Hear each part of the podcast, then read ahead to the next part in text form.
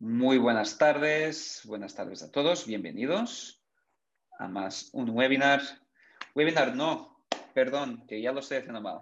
Bienvenidos a nuestro primero YukiCast.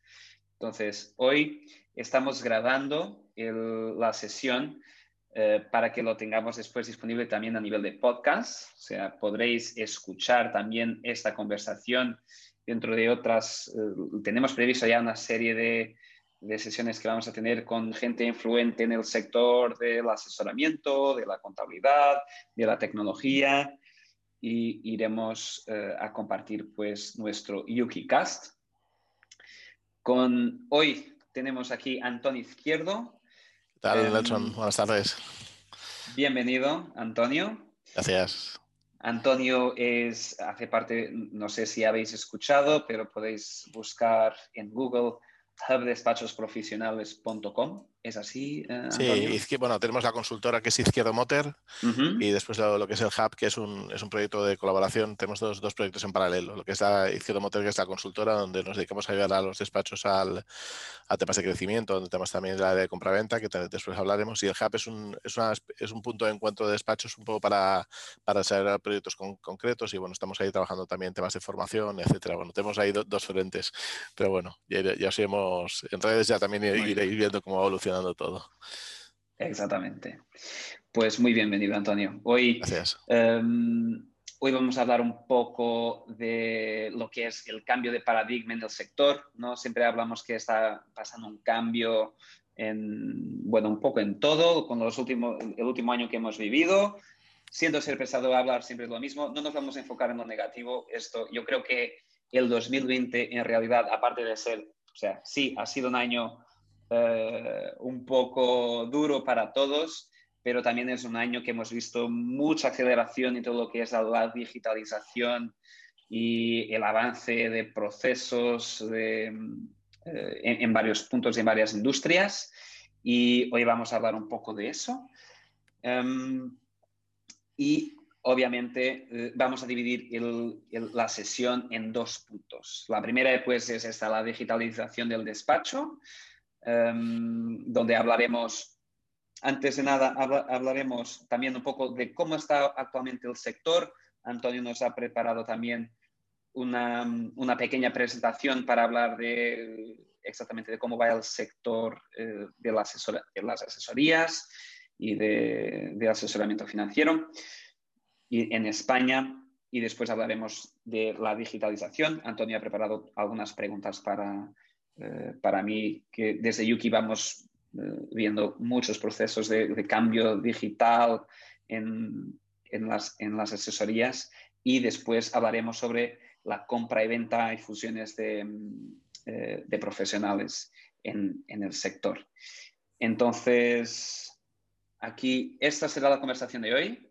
Antonio, no sé si quieres empezar un poco con tu visión de lo que ves que está pasando en el sector y creo que tenías algo interesante que nos puedes enseñar.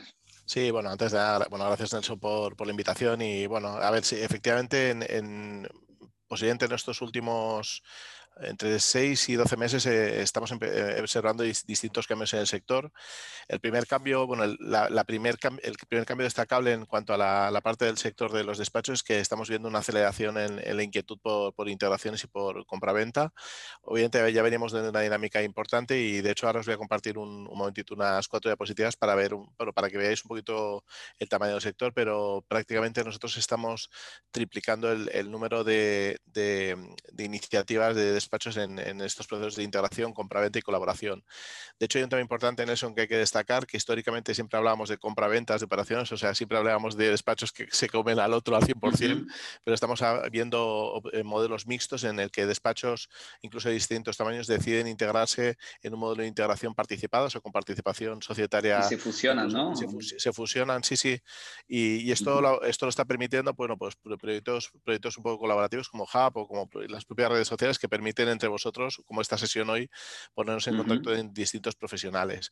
Yo, si me permites, Nelson, eh, voy a enseñar cuatro diapositivas para introducir un poquito el cómo está el sector. Y Adelante, yo creo que te tengo que dar, sí, me tienes que dar... derechos para compartir. hacemos, un, hacemos una pequeña intro. Venga, voy a probar. Hacemos una pequeñita intro así para calentar motores. Vale, un segundito. Venga, vamos a ir. Nada, antes de, de nada, ¿me veis el PowerPoint, no? Sí.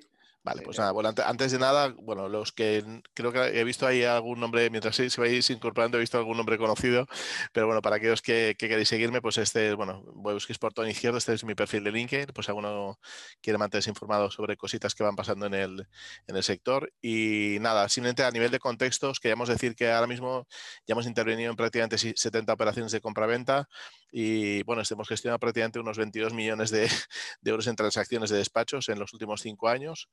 Y, bueno, ahora mismo, fijaros lo que os estaba comentando, estamos trabajando con unas 40 posiciones de venta o integraciones y que a, lo mejor estas operaciones pues saldrán a más largo plazo y, bueno, y también se está trabajando mucho en valoración de despachos, ¿no? Pero esto es la foto de lo que estamos haciendo. Pero bueno, esta es la, la diapositiva que os quería mostrar, que para mí es importante. De hecho, creo que es la segunda vez que comparto esta diapositiva, pero fijaros, esta es la evolución de los despachos desde el 2008 al 2020 esto que veis aquí en azul sería por tipos de despachos. Aquí en azul veréis los despachos sin asalariados. El rojo es de 1 a 2 profesionales, de 3 a 5. Esto sería un poquito el, tamaño del despacho.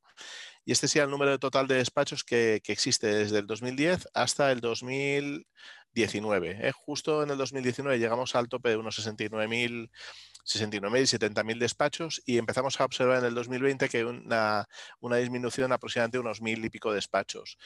Son datos del 2020, pero esperamos que esta tendencia se va a ir se verá acentuando en los próximos años y lo, consideramos que el mercado se va a polarizar. Van a existir muchísimos despachos pequeños, como podéis ver aquí en este, en este gráfico, donde os, ponemos en, azul y en rojo eh, los despachos que estarían, serían microdespachos, o sea, de hasta dos profesionales. Y después el color verde serían despachos de 3 a 5. Y después fijaros, la, la franja esta de despachos así un poquito más, más pequeña sería ya despachos a partir de, de 10 profesionales. ¿eh? o sea que, bueno, esto es un poquito la, la idea. Y fijaros esta diapositiva que es muy gráfica, para que veáis el tamaño de los despachos, fijaros que prácticamente despachos de, hasta cinco profesionales, prácticamente estaríamos hablando de que es el 90% del sector, ¿vale? Hay mucha estructura de microdespachos y después hay despachos, pues bueno, prácticamente despachos de 10 profesionales hacia arriba, pues aquí saldrían en línea aproximadamente unos, unos 2.000 despachos, yo creo que son unos 2.500 aproximadamente, pero estaríamos hablando de despachos que facturan más de 450.000, 500.000 euros. O sea, en España hay aproximadamente unos 2.000, 2.400 despachos que facturan más de medio millón de euros y el resto son estructuras más pequeñas. Y bueno, es que voy a directamente a este gráfico y así vamos, vamos dinamizando un poquito la sesión. Os he querido coger, y ya para acabar estas, estas tres diapositivas, he querido coger los datos, por ejemplo, de, despachos por facturación y yo he querido comparar con los datos del País Vasco. ¿eh? Podemos aquí poner diferentes comunidades autónomas, pero fijaros, el 60%, el 62% de los despachos que hay en España, ¿vale? Están facturando menos de 150.000 euros. ¿eh? O sea, fijaros la, estructura. Si lo comparamos con el País Vasco, es uno de cada dos, ¿vale? Fijaros, os voy siguiendo aquí con el dibujito, ¿vale? Posiblemente porque la estructura en el País Vasco pues, es un poquito más, más concentrada, pero, pero bueno, esta es un poco la, foto, la foto que hay a nivel nacional. Y fijaros que si cogemos ahora el 80%, si cogemos el, los 62 más el 20%, estaríamos hablando que el 80% de los despachos a nivel nacional facturan menos de 300.000 euros. ¿eh? Esto es un, dato interesante y de hecho este dato creo que es la primera vez que porque lo hemos sacado otras fuentes y bueno, refleja un poco el, mercado esto desde el punto de vista de cambio de paradigma, pues ¿qué, significa? Pues que van a haber estructuras de despachos pequeñas que, se planteen pues cambiar incluso la, la tecnología será, serán más innovadores. De hecho, nos encontramos que las estructuras pequeñas de despachos pues, buscan soluciones más innovadoras, pues, como, como Yuki, etcétera. Y bueno, están apostando más por este, por este tipo de estructura, incluso más disruptiva, ¿no? que el despacho más, más grande. Y, bueno, y siguiendo con esto, Nelson, quería hacerte algunas preguntas, ya que estamos hablando así un poco de, del, sector, voy, a dejar de, voy a dejar de compartir y después si queréis os explico un poquito el tema. De... Antes, antes de eso, Antonio, un, poco también hablando de los gráficos que estamos viendo aquí. Eh, ¿Por qué crees que, por ejemplo, está pasando, está pasando eso? O sea, que cada vez más eh, pues, asesorías, eh, se están creando asesorías un poco más pequeñas, hay, hay, divisiones. Sí, de, hecho, de hecho, la tendencia de los últimos años, eh, desde el 2008 hasta el 2019, prácticamente todo el crecimiento de las asesorías vino por estructuras pequeñas. Eh, bajo mi punto de vista, después de la crisis del 2007 al 2014, eh, los despachos, digamos, de, cierto, o sea, hubo un poco un ajuste en, los despachos y yo creo que el despacho de la franja media o se fue hacia abajo o se integró con estructuras más grandes. Lo que está pasando ahora mismo en la franja de 3 a 5 empleados, de 3 a 10, es que esos despachos o adaptan una estructura un poquito más competitiva o se van a estructuras más grandes. Y eso es lo que va a generar una cierta polarización.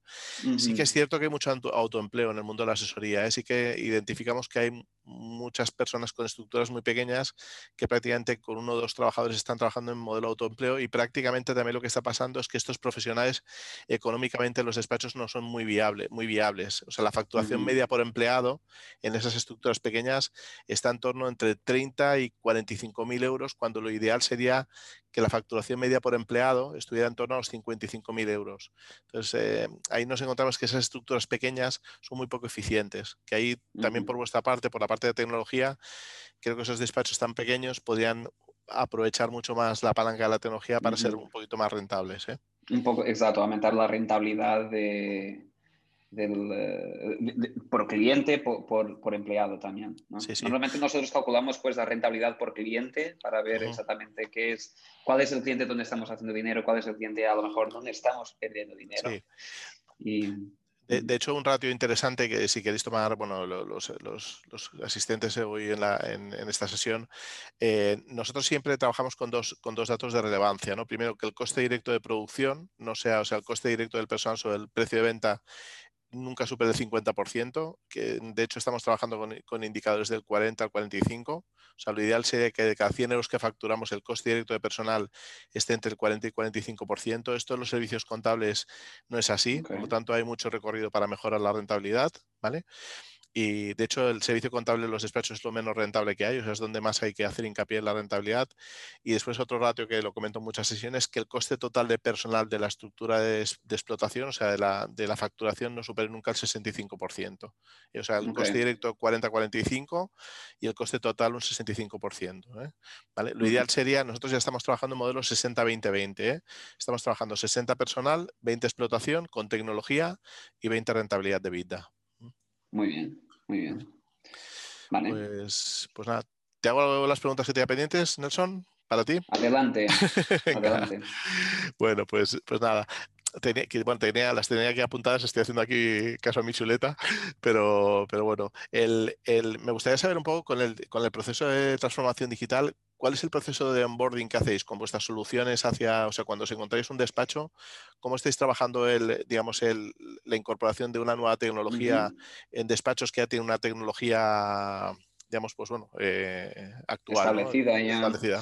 Sí, mira, eh, de hecho es algo que nosotros hemos ido aprimorando a lo largo del tiempo. Hemos, hemos aprendido también bastante durante los últimos dos años y creemos que pues, el proceso de onboarding yo creo que es la parte también mm, de las partes más importantes eh, en lo que toca pues la adopción de cualquier nueva tecnología. No solamente un software de contabilidad, pero cualquier nueva tecnología que vas a empezar a trabajar eh, en el día a día.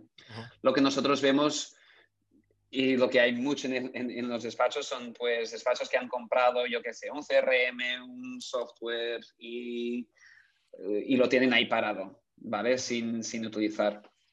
Y nosotros lo que vemos, eh, hacemos un acompañamiento normalmente que tarda de tres a seis meses con cada, con cada despacho. ¿no? Queremos ir desde el punto cero. O sea, obviamente con Yuki no tienes que hacer ninguna instalación de software ni parametrización. Y, eh, todo es bastante sencillo, ¿vale? Pero sí que vemos que hay que hacer un proceso de onboarding de las personas que van realmente a trabajar eh, con, con, nuestra solución. Yuki es un poco distinto a lo que normalmente hay en el mercado, es una forma distinta de trabajar, es, eh, se involucra muchísimo al cliente, entonces esencialmente hacemos una serie de formaciones y también ayudamos al despacho en tareas comerciales. ¿no? Por ejemplo, eh, imaginemos, empiezo a trabajar con Yuki. Yuki, aparte de ser un software de contabilidad interna para el despacho con automatización, ¿no? De eh, automatización de, contabilidad de facturas, automatización de,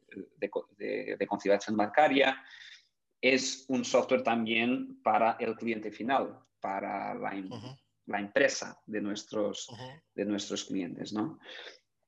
Y es una herramienta comercial para el despacho. Pero lo que nosotros vemos, la gran mayoría de despachos en, en, España, pues normalmente no tiene una figura comercial, no tiene alguien que se enfoque sobre todo a eso, ¿no? Por ejemplo, a entrar en contacto con potenciales clientes y enseñarles una nueva solución de servicio de contabilidad, ¿vale? Pues nosotros ayudamos en eso. Ayudamos pues con los clientes actuales, eh, por ejemplo, si los clientes que ya tienen en cartera empiezan a utilizar, a, contabilizar esos clientes, por ejemplo, en Yuki y eh, les hacemos, pues, eh, ayudamos a hacer demostraciones, ayudamos con demostraciones a potenciales clientes, hacemos eventos con, con el despacho para que pueda comunicar a todos sus clientes que están empezando a, trabajar de una forma distinta, porque mm, vemos que es necesario hacer ese acompañamiento, porque si no, muchas veces lo que acaba pasando es, eh, se diluye un poco la responsabilidad del proyecto en el despacho y, y cogemos el riesgo de que yo que sea pues un software más en, en, el leque de softwares que existen ya en el despacho y, y se deje de utilizar. ¿no? Es un poco es el, es el, recogido que hacemos, elegir una persona responsable y acompañarla durante todo el proceso. Yo creo que es importante que, como sabes, eh, nosotros hacemos muchísimo consultoría en los despachos. Creo que es importante, cuando hablabas de la parte comercial del software, eh, etcétera, es importante, yo siempre traslado que las opciones tecnológicas de un despacho que ofrece al cliente son opciones de servicio. Entonces, es, importante que el cliente, que el despacho abra su perspectiva en cuanto a la tecnología que ofrecéis vosotros o otras firmas, ¿no? Al final, de que eso lo trasladen como una opción de servicio para el cliente. O sea, que, que sea una opción de, que, que sea una, una opción de servicio con un un pricing o una estrategia comercial distinta, ¿no? Y, eso al final también permite que el control de la tecnología la tenga el despacho y no la tenga el cliente, ¿no? Que eso también aporta, aporta ventajas, ¿no? Exactamente.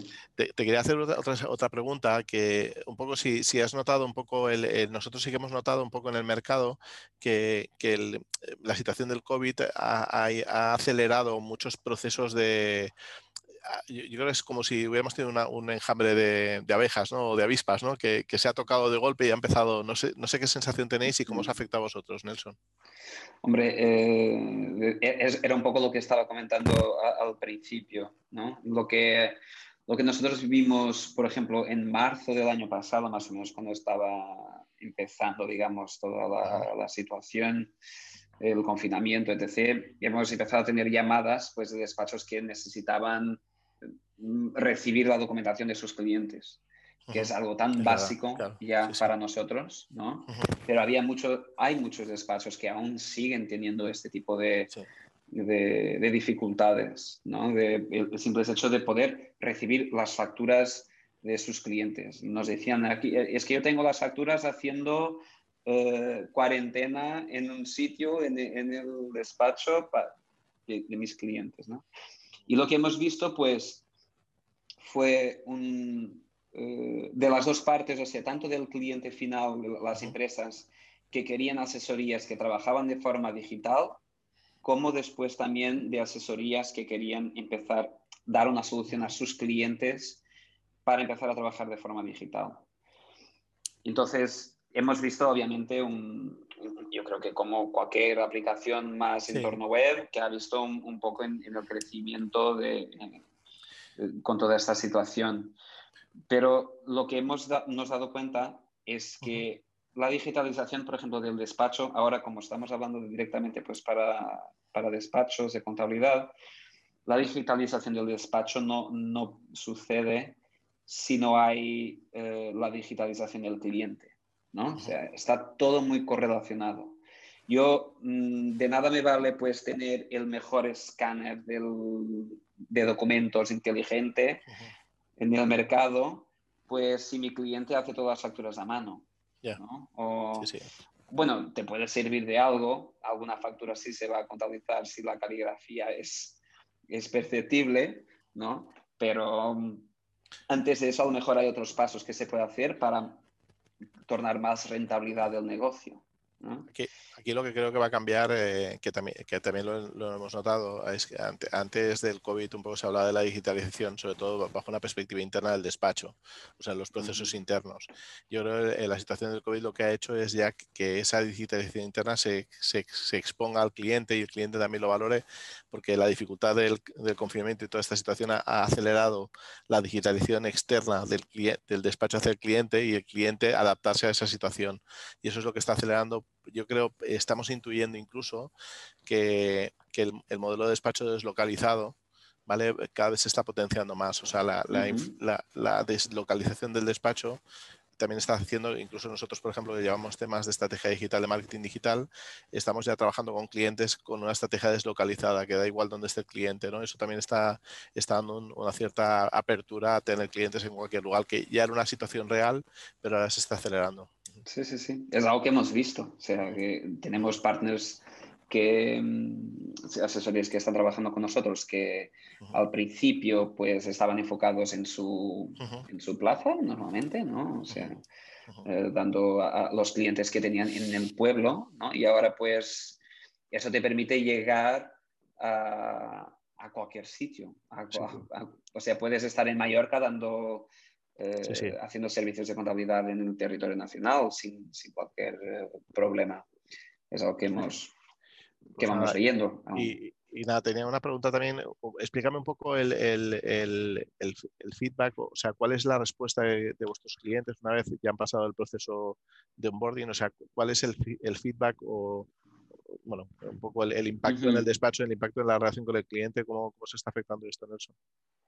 Pues eh, tenemos, hay, varios puntos. O sea, el principal obviamente es eh, la automatización, la automatización que se va notando en, el día a día eh, del despacho. Sea, nosotros, yo siempre digo lo mismo y, creo que incluso he dicho en, en algún webinar que hice, nosotros pues ayudamos a la vida del contable, a hacer la vida del contable más fácil.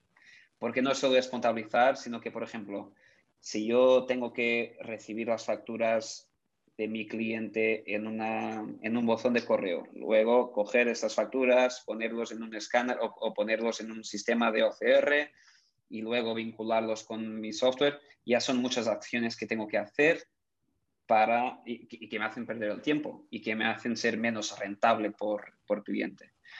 Y nosotros nos orgullamos muchísimo, tenemos muchísimo orgullo en, el flujo de trabajo que, tenemos con nuestro software.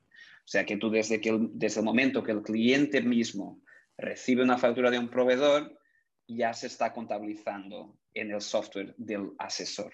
¿vale? O sea, es, sin un, cuando hablamos de automatización, hablamos de automatización de todo el proceso. O sea, que no hay un clic hasta que la factura esté contabilizada. Entonces, la primera reacción del cliente yo creo que es la más fuerte, al principalmente al principio, es esa.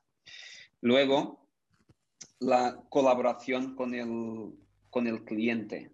Entonces, vemos que el cliente final empieza a ver mucho más valor en el servicio que el, que el asesor da. Y estas son palabras un poco genéricas y a veces utilizadas en, en, en varios webinars y así, pero eh, nosotros a mí lo que me da, por ejemplo, más placer en, el, en mi trabajo, en el B2B, ¿vale? Mi trabajo pues es vender software a asesores, pero lo que me da más placer es ver, uno, la vida del asesor pues un poco más tranquila y dos, pero no menos importante, es la vida del cliente final también mucho más tranquila. O sea, el hecho de que el, el, cliente final, la empresa, no tenga que, si, si, quieren, si quiere buscar una factura, o si quiere buscar cualquier documento, no tiene que ser un dolor de cabeza o no tiene que ser un, ahora tengo que buscar el documento tal, ¿no? sino que cogiendo el teléfono, casi que preguntando a Siri si le enseña el documento, o sea, es ahí es donde vamos y, no, tiene por qué ser difícil. Aquí, hay un tema importante que, que yo creo que a, los, a, los, expertos que nos estáis acompañando es un tema importante. Eh, eh, es una anécdota que he contado en un par de ocasiones y creo que con vosotros no, no tuve la oportunidad, pero hace este año me ha pasado en dos ocasiones. Tengo, yo, tengo, vivo aquí en, vivo aquí en, en Castelldefels, un pueblecito al lado de Barcelona, y y un día dio la las, casualidades que me encontré por un lado al, al, cliente y al despacho, ¿no? que eran coincidentes. ¿no? Eran, y me comentaba este cliente del despacho, me dice, Antonio, dice, dice, dice ahora, mismo estoy pasando mi contabilidad con mi programa. Digo, pero no tienes un asesor. Y resulta que el asesor también lo conocía. ¿no? Dice, sí, sí, pero es que no, no me cuadra lo que me dice el asesor y yo mi contabilidad. Digo, ostras, y así pasa a muchos clientes. Muchos clientes nuestros llevan su propia gestión de, de tesorería o de lo que sea complementar a lo que hace el asesor. Y aquí hay una reflexión importante. Precisamente las herramientas cloud o las soluciones colaborativas comunes entre el cliente y el despacho permiten evitar esa duplicidad de trabajo y sobre todo ya no, estamos, ya no solamente estamos hablando de la contabilidad a tiempo real, sino la visibilidad de la información de, la, de la, empresa a tiempo real, que ese es, la, es el verdadero cambio de paradigma. Pero mucha, y mucha gente me dice, Antonio, yo voy a perder el servicio por gestionar la contabilidad. Digo, pero es que claro, el cliente no te paga, no, el cliente del despacho no paga por gestionar, va a pagar por la, por la información que tú le estés facilitando. Y de hecho ese proceso va a generar mucha más rentabilidad. Incluso el cliente está dispuesto a pagar por el software que, que a lo mejor vosotros estéis cobrando al despacho. Entonces, Exactamente. aquí hay una, aquí hay una serie de, que muchos de vosotros ya habéis escuchado, ¿no? Pero plantear por un momento que, que, hay un montón de variables que podemos gestionar y que hay argumentos de sobra para que aunque no facturemos por la gestión propia de la contabilidad, estamos facturando por, la, por el acceso a la información a tiempo real, que eso también tiene un valor, ¿no? Entonces, todo esto hay que, y un, y un tema importante, Nelson, que ahora mismo lo que falta en muchos despachos es adaptar toda esa, todo ese mensaje, toda esa tecnología a la propuesta de servicios, a lo que el despacho tiene que ofrecer a sus clientes, que es lo más fácil de hacer, pero que es lo que más está costando, curiosamente, Nelson. O sea, poner, o sea, poner, poner esto en modo venta, que digo yo muchas veces, que dices tú también, es, es vale, sí, sí, pongámonos en modo comercial, pero traslademos eso de la propuesta de servicios como una opción más de servicio. ¿Sabes? Eso es un poco lo que, lo que me encuentro, ¿no? Es algo que, por ejemplo, lo que las reuniones que más me gusta tener con los despachos. O sea, nosotros tenemos, pues, eh, por ejemplo, entramos en contacto con, con, despachos ya directamente para saber cómo están trabajando a día de hoy, eh, para presentarles un poco nuestra solución. Tenemos otros, conocemos otros despachos porque tenemos empresas que entran en contacto con nosotros y quieren tener ese tipo de servicio. Y esas son las reuniones que más me gustan, o sea, lo que tú ejemplificas, ¿no? Normalmente la empresa tiene que llevar su contabilidad internamente. O, y luego no le cuadra con lo que le presenta el asesor, porque, y a lo mejor el asesor lo está haciendo bien, porque tiene el conocimiento fiscal, tiene el conocimiento contable y, lo, hace bien. Pero el asesor lo está haciendo eh, para tenerlo básicamente al día. Y las reuniones que más me gustan es cuando tengo pues el empresario de un lado de la mesa, el asesor de ese empresario en el otro, y les presento la solución. Eso es la forma que más, eh, que más funciona, porque de un lado tienes el empresario que le encanta la poder, o sea, que su asesor le dé la información actualizada al día, es básicamente, no, ya no tiene que llevar su, su sistema de, de, contabilidad para saber, para tener la información para que pueda tomar decisiones, para saber a, a, qué clientes va a reclamar facturas, por ejemplo, que es algo tan, tan sencillo, ¿no? Sí, sí. Y, es, y, es, son las mejores eh, reuniones, creo, es cuando tenemos también un poco más de éxito porque la solución realmente agrada a, ambos. ¿no? y esto va también... Mm, sí, sí, acaba, acaba, perdona. No, no, que, que va un poco en, en, la línea también de, de, lo, que, de, lo que estabas, eh, de lo que estabas comentando. Entiendo que también en el proceso de, de compra y venta y, y fusiones de despachos, Mm, por ejemplo, entiendo que la digitalización es algo que también importa en, el momento de, de, compra y venta o... Sí, ¿Cómo lo ves? sí, mira, sí, precisamente, eh, antes, mira, si quieres antes de, antes de responderte, te quería hacer una observación respecto a lo que estamos hablando antes de la tecnología. Tema muy importante. Eh, pensar que por un momento que eh, nos estamos encontrando en algunos despachos que el servicio que le están ofreciendo al cliente no solamente es la gestión contable, sino la externalización administrativa. O sea, estamos, estamos incluso ofreciéndoles servicios ya de, lo, que es la gestión de pagos, de cobros, etcétera, ¿vale? Todo esto ahora, mismo está, está haciendo incluso muchos despachos que ese servicio aún sea menos rentable. O sea, al final, pensar que incluso el trabajar con soluciones colaborativas permite indirectamente ofrecer al cliente también una especie de externalización administrativa que eh, puede ser rentable para ambas partes. O sea, no solamente la contabilidad, sino la gestión incluso de pagos, incluso de facturación, de hacer alguna factura concreta, etcétera. Esto también se está, se está produciendo, que, incluso el asesor puede ir a, trabajar incluso este, este modelo de servicio. ¿eh? Nosotros vamos, o sea, yo, yo voy compartiendo también a veces en LinkedIn y así, ¿no? Mi visión un poco de futuro.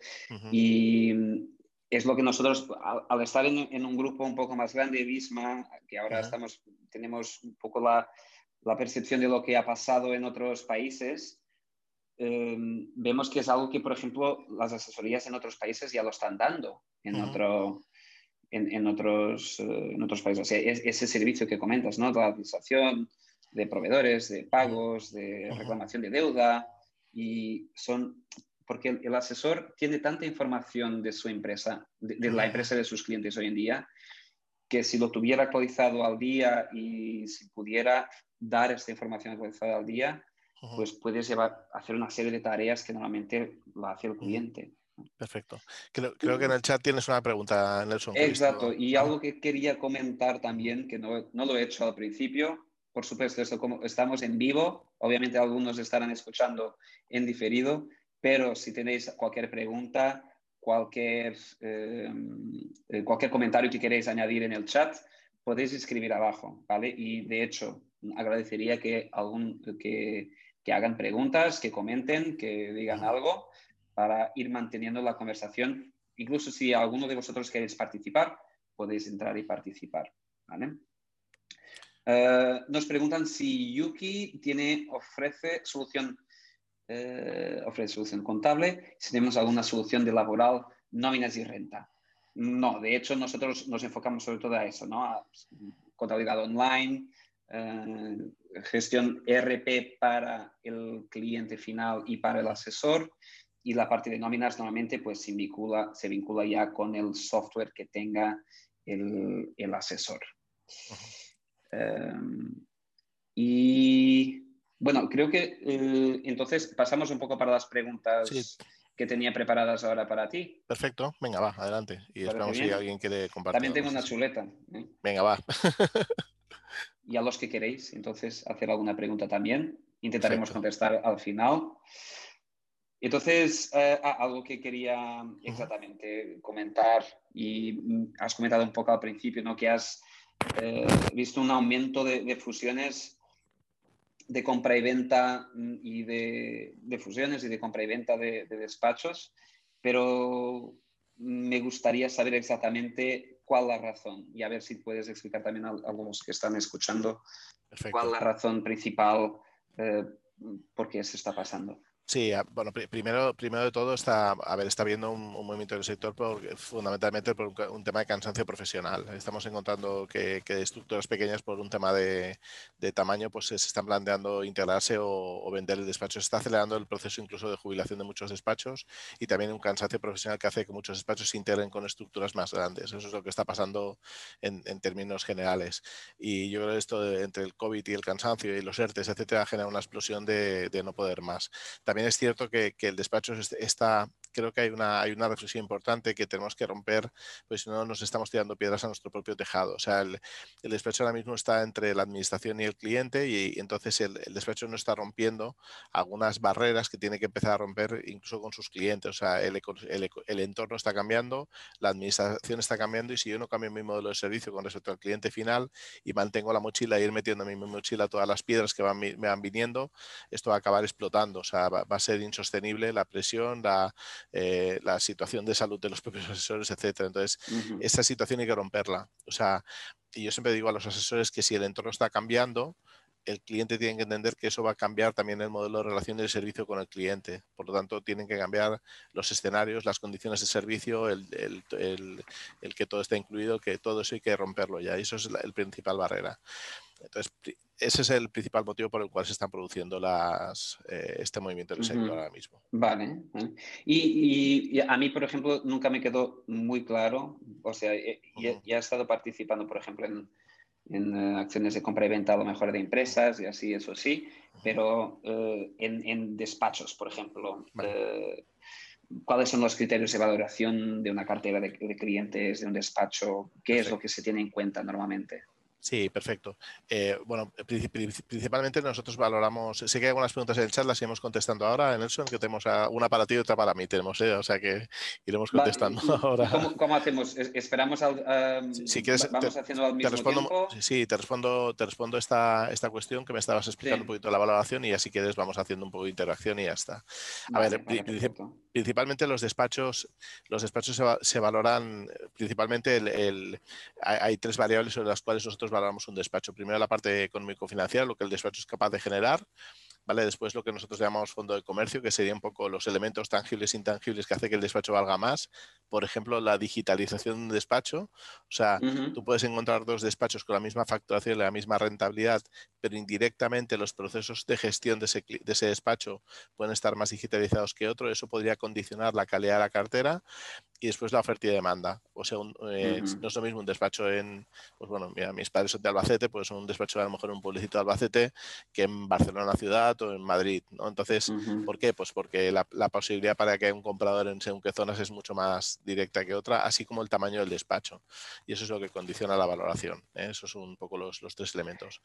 Y bueno, fundamentalmente. por ejemplo, imaginemos que se trata de una ahora voy a poner una pregunta mm. complicada, no sé, ¿eh? no sé si te ha pasado alguna vez. Tranquilo, tranquilo. Pero, por ejemplo, imagínate que tienes un despacho, pues, totalmente digital y tiene clientes en toda parte de España, divididos, o sea, no hay clientes locales. Eh, ¿Te ha pasado alguna vez tener que sí, o sea, nos ha pasado, nos ha pasado sobre todo modelos de modelos de despachos que han, que han tenido clientes deslocalizados, incluso que, por ejemplo, su nivel de captación de clientes a través de la página web ha sido elevada. Entonces, eh, o sea, y esto nos, ha pasado. Eh, pero lamentablemente esa, esa, por ejemplo, esa página web que ayuda a captar clientes, eso, o sea, la, la dispersión de clientes no ha, no ha condicionado el precio, pero por ejemplo la, la, web o la captación de clientes a través de la web nos hubiera gustado que hubiera tenido un poquito más valor específico sobre el valor de indirecto de la y ahora mismo esas variables no se están considerando como elementos 100% diferenciales ¿no? yo creo que falta un poco de camino en ese sentido Nelson. Muy bien. Vale eh, iremos mirando entonces preguntas. Oscar nos pregunta. Hay que cambiar de programa para trabajar con vosotros. Eh, pues Oscar de primeras no pero después a largo plazo puedes trabajar eh, solo con un programa, obviamente, pero no, no es obligatorio cambiar de programa. Carolina pregunta a Antonio, ¿crees que en la actualidad eh, el área laboral es la menos rentable? A ver, yo, yo eh, diferenciaría entre tres áreas en el despacho a, nivel de servicio básico, contabilidad, fiscal, laboral. El problema es que los despachos, la contabilidad la fiscalidad muchas veces la tenemos integrada en la misma estructura, ¿vale? Eh, por mi experiencia y por los 500, 600 despachos que llevamos trabajando, el área menos rentable del despacho desde el punto de vista de producción es el área contable. ¿Vale? El área contable es la que tiene mm, peores índices de rentabilidad. El área fiscal sería la más rentable porque fundamentalmente nos basamos en la gestión fiscal y en el asesoramiento fiscal, ¿vale? Y el área laboral depende. Nos encontramos despachos muy, muy rentables y despachos menos rentables. Nosotros intentamos, intentamos lo que ha ocurrido en el área laboral en los últimos años es que la, media de nóminas que un, que un despacho podría gestionar, nos imagina un despacho de 10 personas que tuviera 3 personas en laboral, por ejemplo. La media de nóminas que podría hacer un despacho hace 10 años, pues podría estar en torno a las 350, 400 nóminas y ahora mismo ese mismo despacho su capacidad es, inferior a 300 nóminas. Esto viene motivado porque el tipo de consultas, el tipo de, el tipo de relación con el cliente es mucho más intensa y, hay todo es mucho más rápido y mucho más, la, la, fabricación de la nómina es la misma, pero las circunstancias que rodean a la gestión de laboral es, lo que hace que, se, necesite más tiempo para un mismo número de nóminas. La clave, la, clave de la rentabilidad mismo la tiene la contabilidad. Yo creo que es donde más margen hay para mejorar la, eficiencia, la eficiencia de la rentabilidad de los despachos. ¿eh? Sí, todo es pues el cálculo, ¿no? El tiempo que dedicas a hacer determinada tarea y lo que cobras por ella. Exacto. Eh, la idea es reducir al máximo el tiempo que dedicas a, la tarea claro. y que el cliente pues pague lo máximo también por eso. Es difícil encontrar el punto, ¿no? ¿Hay alguna forma de encontrar? Pues mira, te, estaba haciendo ahora, estaba con la calculadora, ¿vale? Eh, a ver, nosotros, por ejemplo, eh, dando respuesta, aunque hago un guiño al, laboral, en ¿eh? un momento en el ya vuelvo a la contraria, ¿vale? Pero, pero, por ejemplo, nosotros en, el área laboral calculamos que el precio medio de nómina esté en torno a los 14 euros, porque 14 euros por 300 y por 12 meses estaríamos en torno a los 50.000 euros, ¿vale? O sea, para mí un índice de referencia es que el precio medio de nómina, con todo, o sea, si cojo lo que facturo el laboral y dividido por el número de nóminas que hago, debería ser una media de 14 euros. ¿eh? Entonces, pues bueno, en el fiscal contable ahí tenemos diferentes aspectos, porque un mismo técnico puede estar gestionando, pues no sé, 40 sociedades y 10 autónomos, pero también depende de cómo esté gestionando la documentación. ¿vale? Aquí, me he encontrado auténticas, eh, aquí depende sobre todo la capacidad que tengamos para para que el cliente nos facilite la información o interactuemos con un modelo de servicio mucho más digital. Entonces, ahí, depende de, ahí depende del cliente. Sí que es cierto que muchos clientes aún están acostumbrados a, entregar la documentación y por mucho que el despacho sea digital, hay algunos aspectos que no se pueden mejorar.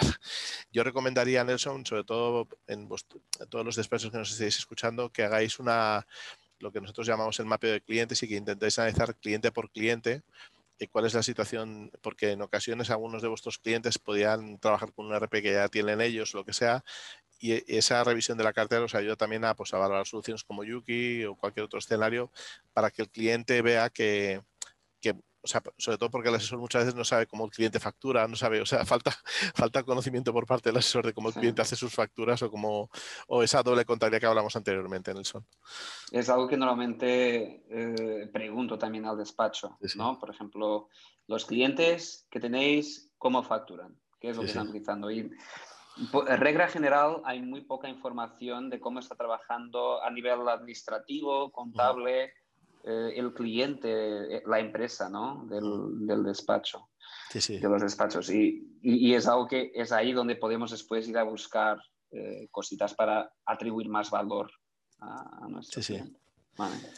Y entonces, volviendo al proceso de, de, compra y venta, Antonio, ¿qué es lo que podemos hacer pues, para valorar un poco más la cartera? Imaginemos que yo estoy ya mirando de jubilarme, y mi, mi hijo no, no, va a llevar mi despacho o mi hija y quiero vender la cartera. ¿Qué puedo hacer ahora? te, voy a, te, voy a, sorprender con la respuesta. ¿eh? A lo mejor te digo que no la vendas, Nelson, ¿vale? O sea, a ver, el, el, en ocasiones hay, hay, despachos que les va también, la, también todo, que, que vender la, la, cartera no es la, no es la solución. De hecho, lo que estamos trabajando en algunos casos es que estamos, estamos trabajando en proyectos de consultoría para profesionalizar la gestión del despacho con el objetivo de que el despacho se convierta, que el socio del despacho se convierta en una especie de, de socio la palabra literal, profesionalizando la gestión, porque económicamente, y ya lo hemos hecho, ya hemos trabajado en algunos despachos, eh, hemos llegado a profesionalizar a tal nivel los despachos que la figura del socio, a pesar de que está en el día a día, no está en el día a día trabajando, ¿no? Ah, Entonces, sí, sí, o sea, eso también lo, podemos hacer. Y, pero bueno, en, teoría lo más importante en un proceso de este tipo es que el, despacho planifique con tiempo qué quiere hacer con su despacho al menos a dos años, ¿viste? Y prepare, prepare su despacho para que sea atractivo y para que al final valore con tiempo esa, opción. No, son procesos sencillos, pero tienes que planificar la operación. Es súper importante. ¿eh? Muy bien. ¿Y cuáles son normalmente los procesos, a eh, o sea, qué es lo que se tiene en cuenta cuando estás haciendo la valoración, pues, por ejemplo, de un despacho?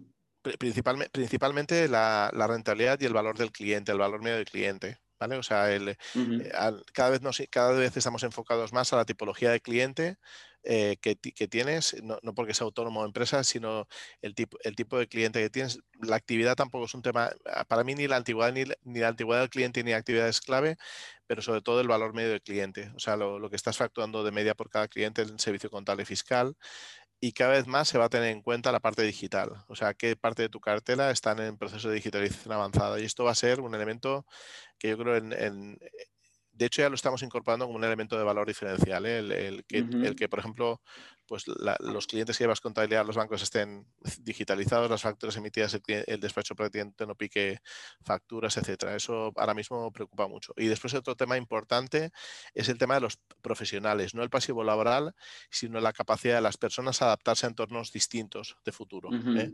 sobre todo a nivel técnico y a sus habilidades. O sea, a nivel técnico de conocimiento fiscal, o laboral, etcétera, y sus habilidades profesionales, que sean personas con habilidades no comerciales, sino habilidades para la relación con el cliente. Eso es fundamental ahora mismo. Sí, sí. Claro.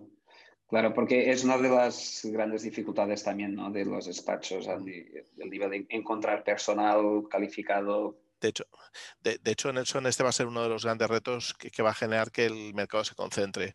O sea, una de las cosas que estamos viendo, eh, y precisamente estamos hablando con un despacho aquí en Barcelona que tiene, tiene una estructura muy, muy potente en, temas de laboral y, y, comentábamos la importancia que tiene el vincular al equipo a tu proyecto. ¿Vale? Porque porque sobre todo en el ámbito laboral va a haber dificultades para encontrar, en, el ámbito fiscal va, a haber problemas, hay un, gap, hay un gap en el mercado entre las generaciones más de mi edad que, las, que tus generaciones, Nelson, que tú eres muy joven, ¿vale? hay, hay, un gap de que la gente al final pues tiene pues hay gente pues, que, que, claro, el mundo de la sociedad es duro y si además lo, mostramos como un sector duro, aún somos menos atractivos para el mercado. Por lo tanto, tenemos que conseguir que el sector sea atractivo, o sea, que tenemos que trabajar de forma eficiente, comprar tecnología, etcétera, ¿no? Pero sí, sí, es, es la situación.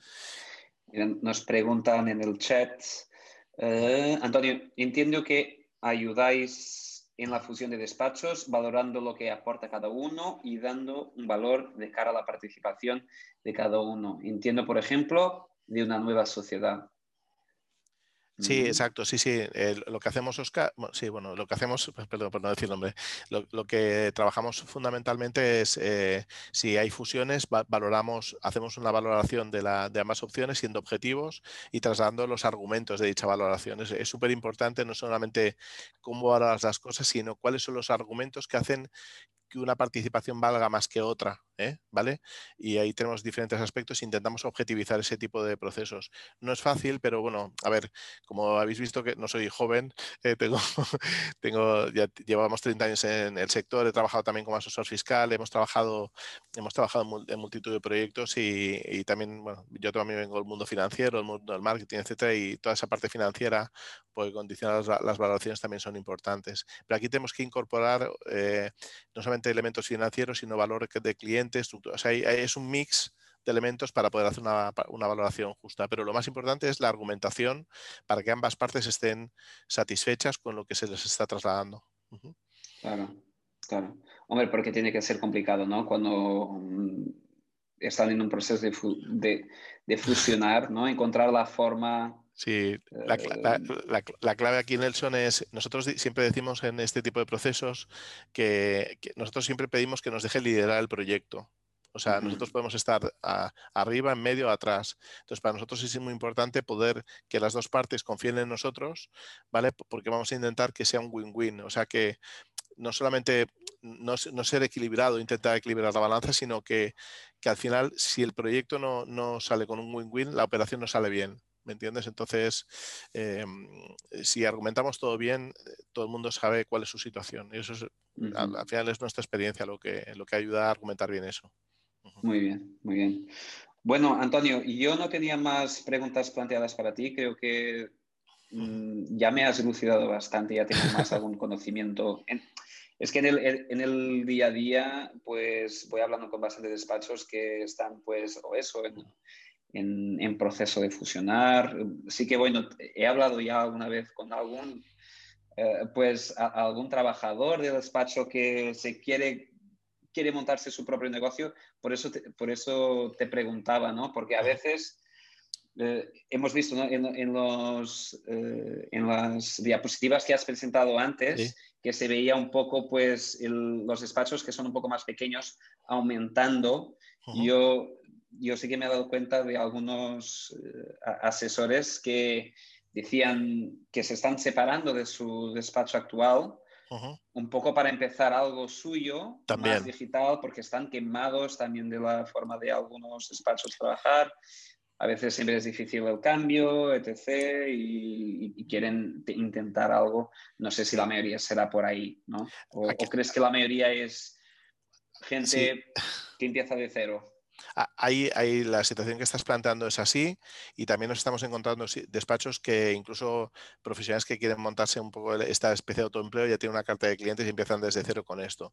Pero sí que nos encontramos alguna pequeña escisión profesional de, alguien que quiere salir de ahí y quiere montar su modelo de negocio incluso para trabajar de otra forma. Se está valorando mucho también la calidad. De, a ver, el problema que está, que está ocurriendo ahora mismo y el el tema es que construir un despacho y hacerlo rentable ahora mismo con, cuesta mucho, ¿vale? Porque, bueno, eh, tampoco hay muchas ayudas a nivel fiscal, a nivel, o sea, la, que, era, una empresa, yo también que tengo una empresa con, cinco personas y a pesar de que pues, pues nos, va bien y trabajamos muy, muy bien, pero es difícil para un despacho conseguir eh, aguantar una estructura salarial con cargas sociales elevadas, con poca flexibilidad, todo esto está, está, está generando una mochila y mucha gente dice, venga, me monto yo, me, me quedo mi cartera, gestiono yo y voy haciendo mi camino, ¿no? Eso es lo que también está pasando en, el, en, el, sector. ¿eh? Exactamente. Muy bien. Eh, nos preguntan, ¿consideráis que 68.000 despachos es demasiado para el mercado?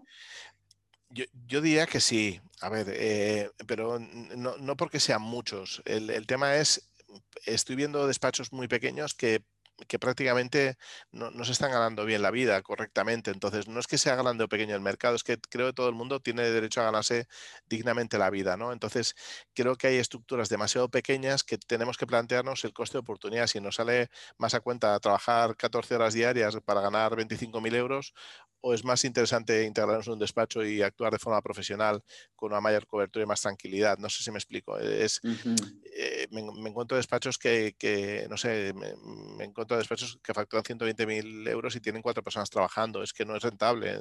Tenemos que, yo creo que, que si esos despachos piensan de forma empresarial un poquito, intentan que el coste de oportunidad de trabajar para ellos o trabajar para otros les compensa, perfecto. Aquí la clave del tamaño también es la capacidad que tenga este sector para generar servicios complementarios a lo que sería el fiscal laboral contable. Eh, bajo mi punto de vista, si seguimos haciendo este fiscal laboral contable, eh, sobrarán despachos, está claro pero si somos capaces de, que para nuestros clientes seamos una referencia, pues nuestro valor sea más, más alto. Eh, hay, hay, pymes que se están nutriendo de asesores para ayudarles en el asesoramiento financiero, les están llevando temas de financiación, subvenciones. En la medida que el despacho ensanche su oferta de servicios, el número de despachos sea adecuado. la, premisa es que, la premisa es que todos los despachos que, que existan trabajen con las condiciones lo suficientemente óptimas para que el, resultado de su trabajo les compense en, calidad y en cantidad. Y nos preguntan cómo está el sector a nivel europeo, digo en el tamaño de los despachos. sí. Entonces, en los países, yo puedo hablar de los países donde nosotros estamos presentes, que es sobre todo mm, mayoritariamente en Bélgica, Holanda. Eh, ahí, regla general, los despachos son un poco más grandes, más profesionales, ¿vale? No, tenemos, no está tan atomizado como, eh, como está aquí en España. Sin embargo, nosotros, por ejemplo, hemos empezado en el mercado hace unos 15 años ya, y al principio sí que veíamos que ahí el, el, sector también estaba bastante atomizado. Y poco a poco hubo más eh, fusión de, de despachos creando despachos más profesionales, pues eh, páginas web eh, más modernas, el servicio más moderno, despachos que ayudaban pues con financiaciones, etc., un poco como, como mencionabas. Y poco a poco iba surgiendo ese, ese cambio. En, bueno, para complementar, bueno, tuve la oportunidad durante 10 años de trabajar en una empresa de tecnología también que estaba en, en, en Holanda y, bueno, por ejemplo, en, en Francia Francia e Inglaterra también son, son estructuras de despachos más grandes. Curiosamente, en Australia, eh, eh, en Australia hay, una, hay, algo muy parecido a lo que está pasando en España. Hay despachos pequeños, está, está creciendo el despacho micro despacho gracias a la tecnología cloud y de hecho hay, hay mucho emprendimiento en, en, esa zona, ¿vale? Y con otro tipo de tecnología, etcétera, nos encontramos ecosistemas distintos. Aquí tenemos que tener en cuenta también el, tejido empresarial que hay en España. Entonces eso también está generando ese, esa estructura de micropyme, también se ha trasladado al mundo mundo del despacho. Entonces, pero bueno, sí que es cierto que el número de despachos medios por, por, por habitante, como digo yo, eh, creo que en España tenemos muchos asesorías y muchos bares, ¿no? Que es el, vale, y entonces eso es la estructura un poquito empresarial, ¿no? Yo creo que el sector de asesorías tiene que tener, concentrarse. Para mí, un despacho con tres, cuatro profesionales puede ser absolutamente viable en el futuro, pero tenemos que pensar mucho, es que un despacho que tenemos que gestionarlo como una empresa y tiene, tiene que salirnos a cuenta tener una, tener una, una, asesoría por el coste de oportunidad y por el tiempo que le dedicamos. A mí eso me obsesiona cuando veo despachos que, que están sobreviviendo. Es lo que todo también está correlacionado con el tipo de servicio que, que el despacho ofrece al cliente. O sea, eh, nosotros teníamos un, un, ejemplo de un despacho que era una persona pues de estas, ¿no? Que empezó sola y que tenía una cartera de ocho clientes, diez clientes y quería, y, lo que quería hacer, era un, chico muy comercial eh, y, y, lo que quería es hacer pues la administración, la contabilidad de sus clientes. Quería ser el departamento contable y el, idealmente el director financiero de sus clientes. Justamente lo que nosotros pues eh, decimos en nuestra página web, o sea, teníamos, teníamos la visión muy, eh, muy alineada. y, y, con 10 clientes tiene una rentabilidad que dice que, que le va bien para el servicio que da. No hace laboral, no hace... Em, eh, entonces, porque el laboral creo que las empresas lo hacen directamente con WOFU o eh, alguna plataforma de estas, ¿no? y, y, entonces, o sea, depende un poco, ¿no? puedes tener un, despacho que es una persona, pero claro, tienes que vender el servicio al cliente de, eh, de un valor mucho más añadido. Sí, sí. Nos pregunta, creo que nos pregunta, el, bueno, hay, hay dos preguntas. Eh, la primera es dónde podemos encontrar el ticket medio de las asesorías en algún estudio de tarifas. Bueno, yo no creo, yo no creo en los estudios de tarifas, no creo en, ningún tipo de estudio de, tarifas y de precios. Eh, yo, a ver, el, el, tema de los, de los precios medios depende en, a ver, por ejemplo, en el tema laboral, por ejemplo, ahí, o en el tema fiscal contable. Eh, el, tema, aquí la clave es, eh, no, es el no es el tema medio, sino el tipo de servicio que hay. O sea, históricamente podemos tener una especie de estándar de ticket medio de asesorías, pero ahora mismo la clave es que podamos tener flexibilidad de precios en función de diferentes escenarios de relación. Entonces, en el mundo de las contabilidades y sociedades, pues eh, se puede hablar de 250 euros de mes, media para una sociedad y una contable fiscal, pero, pero es que a lo mejor podemos tener una sociedad con 200 euros y ser súper rentable y una sociedad a 400 euros y que no sea rentable. De hecho, el, los despachos con más rentabilidad son aquellos que no gestionan la contabilidad dentro de su dentro de su asesoría. Y Nelson me dirá no hables pero es verdad o sea el objetivo sería claro es verdad el objetivo sería que Nelson todos sus clientes fueran pymes y que el asesor fuera asesor y que y que compraran y que, y que las asesorías compraran Yuki para ponerse ser asesor y para que el asesor trabajara bien y ganara mucho dinero no Nelson sería un poco el objetivo no, no no, pero, pero es verdad lo que dices, o sea, la, la, asesoría más rentable es la que está presentando los impuestos y haciendo el asesoramiento y el cliente hace la contabilidad. Sí, sí. Pero bueno, y otras formas, si tenéis alguna consulta sobre precios o lo que sea, me podéis enviar un mail. Os iba a compartir el, mi mail, pues si alguno tenéis alguna consulta de que puntualmente, yo sé, de aquí en el futuro, oye, pues mira, he pensado en cobrar esto a un cliente, como lo ves, os, os, lo, os lo, digo sin problema, ¿eh? os doy mi opinión de...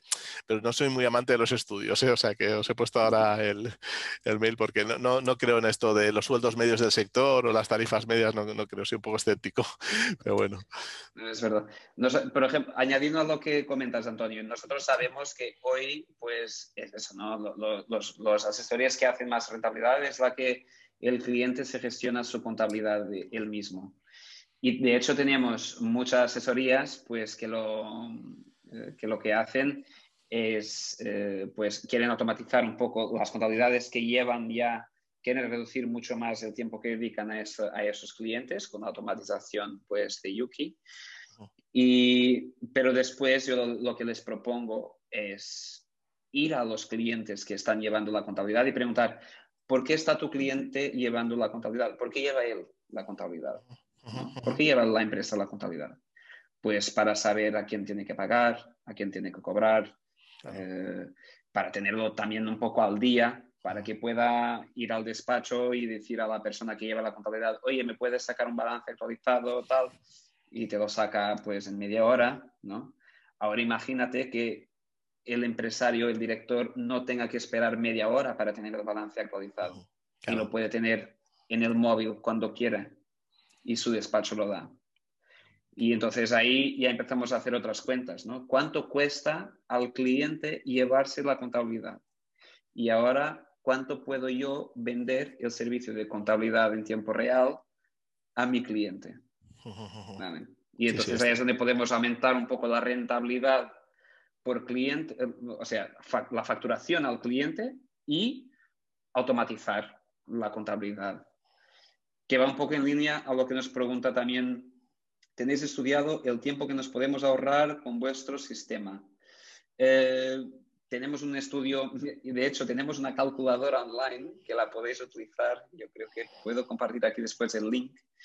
Pero nosotros hay un, eh, hemos visto un estudio, porque lo hemos mirado eh, estudios, porque a mí me interesaba mucho esto. Yo he trabajado, trabajado como contable y cuando trabajé como contable intentaba contar más o menos el tiempo que dedicaba, a cada factura. ¿Vale? Yo era así un poco de, de friki. Eh, pero hemos visto un estudio que normalmente dice que es 0,9 minutos em, dedicado a cada factura. Hay algunas que se dedican mucho más, hay otras que se dedican casi nada, ¿no? E incluso puedes subir Excels para contabilizar. Pero la media es ese 0,9. Y en Yuki, pues nosotros automatizamos, no es solo la contabilidad, sino que desde que se recibe la factura hasta que se declara, por ejemplo, en un 303, se contabiliza sin un clic, sin ninguna validación, sin tener que arrastrar documentos, nada. Entonces, pues si multiplicamos, yo qué sé, 2.000 facturas mm, contabilizadas cada mes por 0,9, ¿no? Esos son 1.800, que en realidad son 30 horas al mes.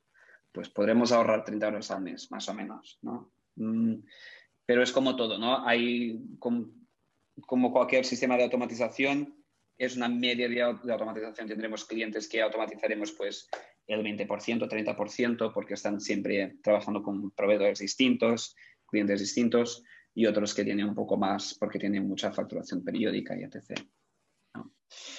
Pero, eh, y, ah, por cierto, y si queréis saber un poco más de Yuki, yo también os puedo dejar em, nuestro website a través de nuestro website yukisoftware.es podréis eh, pedir ahí una demo personalizada donde os enseñarán pues cómo funciona la plataforma o yo o alguien de, mi, de nuestro equipo de, ventas.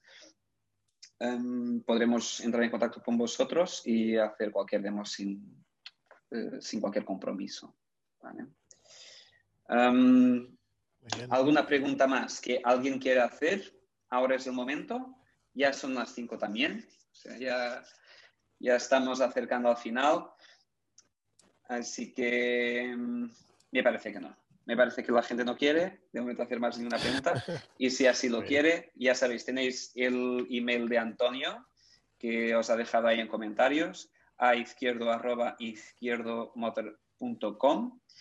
Eh, para los que nos estáis escuchando también estará seguramente en algún post de LinkedIn, en el propio podcast, estará ahí disponible. Y me queda solamente agradecer a ti, Antonio, por, estar presente. Un pues placer esta pues, conversación. Pues nada, os deseo que nada, a todos los asesores un fuerte abrazo y nada, ya Yuki, pues nada, que, que siga su camino ayudando a los despachos y nada, esto del, tiempo ahí, de, sobre todo, quería, quería hacer un, pequeño, cuando hablamos un poco del tiempo, etcétera, pensemos también en nuestra capacidad para generar valor, ¿no? En, en, ese, en esa no, obviamente los procesos internos que al final tienen un efecto en la rentabilidad de vuestro despacho, sino en cómo vamos a gestionar nuestra relación con el cliente, que es al final lo que genera confianza y lo que genera prescripción y valor también, ¿no? Entonces, yo creo que aquí hay dos elementos, el proceso interno que está, que comentaba Nelson con mucha precisión, la, relación con el cliente a través de la plataforma y cómo se intercambias información y experiencia, y después la relación personal con el, con el cliente, que eso es al final lo que os va a dar mucho margen, ¿eh? es lo que realmente os va a dar valor. ¿eh? Pero bueno, un fuerte abrazo, Nelson. Muchas gracias, Antonio. Un fuerte abrazo para ti. un fuerte abrazo para todos. Venga. Venga. Hasta luego. Un saludo.